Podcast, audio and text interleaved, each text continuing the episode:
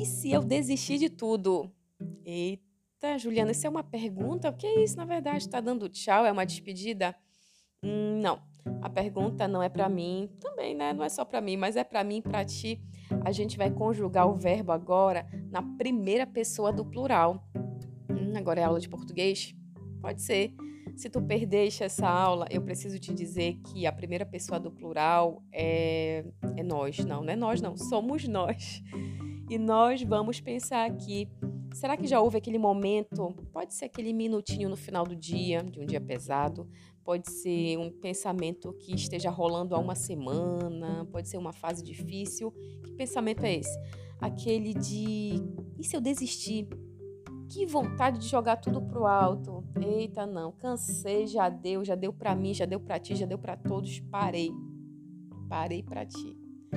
Agora que tu já entendeste que eu quero falar sobre desistir, sobre a vontade de desistir, já tá liberado assumir, levantar a mãozinha, isso se tu não estiveres dirigindo, né? Indo ou voltando pro trabalho, não levanta a mão, não tira a mão do volante. Mas já pode assumir, é, Juliana, já pensei sim em desistir. O bizu de hoje da psicóloga é o seguinte: tá prestando atenção? Adivinha. Ei, não é proibido desistir. Ficar cansado, ficar cansada é natural, é normal. Querer desistir também faz parte desse nosso processo de viver, desse combo existencial. Talvez seja só um momento, mas e se esse momento não passa, o que eu faço? Talvez seja importante você repensar o desistir. Desistir de algo pode ser um momento de uma mudança forte e necessária na tua vida. Essa história do insistir e persistir nem sempre é um caminho mais saudável. Quando dizem assim, ah, não, mas não desiste, tem que tentar a qualquer custo, cuidado com esse a qualquer custo. A gente está sempre conversando aqui, né? Cuidado com o custo mental. Até que ponto isso não te afeta emocionalmente? Desistir pode ser uma oportunidade para você reorganizar algo novo e de repente uma transformação importante aí para tua forma de viver e se perceber no mundo. Agora um detalhe importante, presta atenção.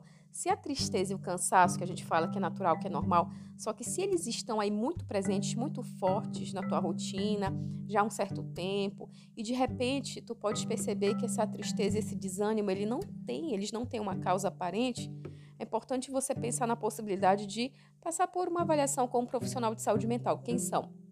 Psicólogo e psiquiatra, né? A gente está sempre falando por aqui. E essa dica é para quem? É para tia Mariazinha? É para o Joãozinho que trabalha contigo? Também, mas é para ti. É para ti que estás indo aí para o fórum trabalhar ou para quem está indo lá colocar o quê? O Matapi. Saúde mental é para todo mundo. Vamos fazer essa reflexão de quinta? De quinta para quinta, para sexta, para sábado, para todo dia. Uma boa quinta para gente.